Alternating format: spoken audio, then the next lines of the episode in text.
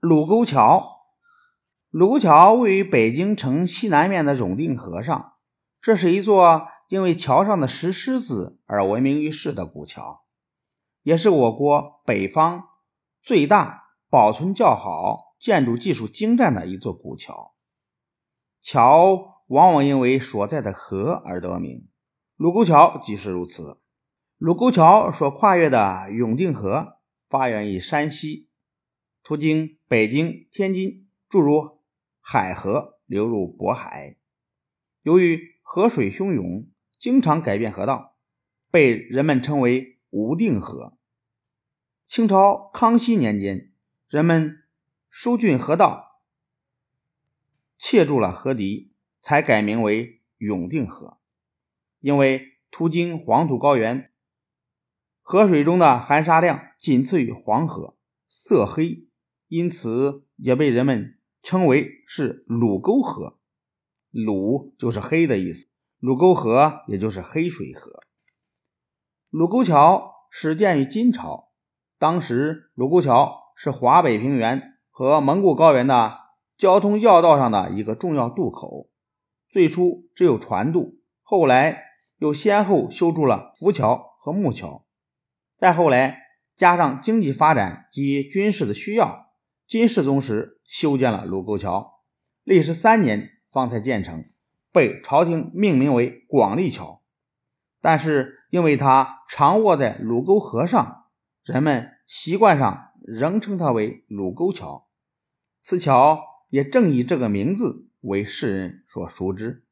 卢沟桥两侧的石柱上都雕刻着石狮。这些狮子有大有小，有雌有雄，神态也各不相同，或昂首向天，或低头看桥，或两相对视，或回头顾盼，或抚弄绣球，或嬉戏幼狮，个个神情兼备，栩栩如生。慕名到卢沟桥来的人，一个主要愿望就是欣赏这些狮子。有句谚语叫“卢沟桥的狮子数不清”。人们用它来形容那些说不清楚的事物。狮子的数目也的确没有定数。曾有人统计，桥上的狮子共有四百八十五尊，但是又有人重新统计后说，狮子共有五百零二尊。之所以会数不清楚，一方面是因为一般的游人在数的过程中会不自觉地专注于欣赏那些形态生动的狮子。而忘记了计算数目。另一方面，也是因为有些小狮子或爬在大狮子的背上，或搂在大狮子的颈上，或伏在大狮子的身后，或躲在大狮子的胸前。有的仅露出眼睛，有的仅伸出一张嘴，所以给准确统计造成了很大的困难。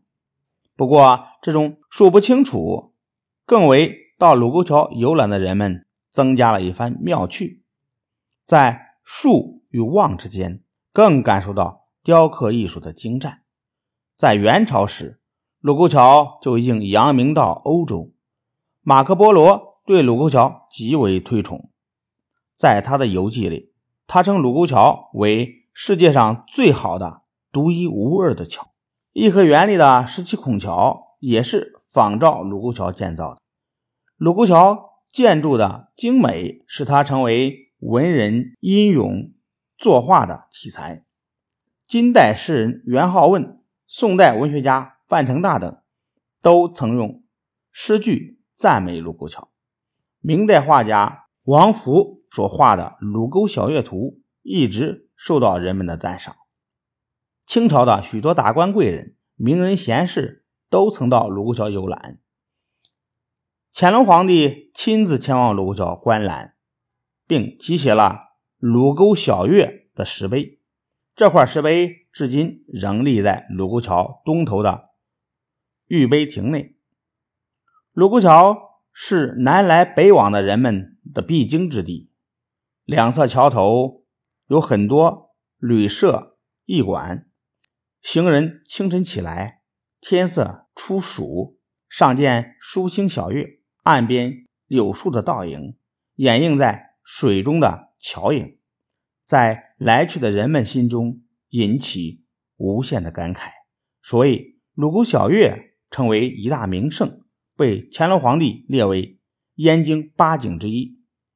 现在鲁沟桥已经成为著名的游览景点，人们又开始览水，希望重现鲁沟小月的美景。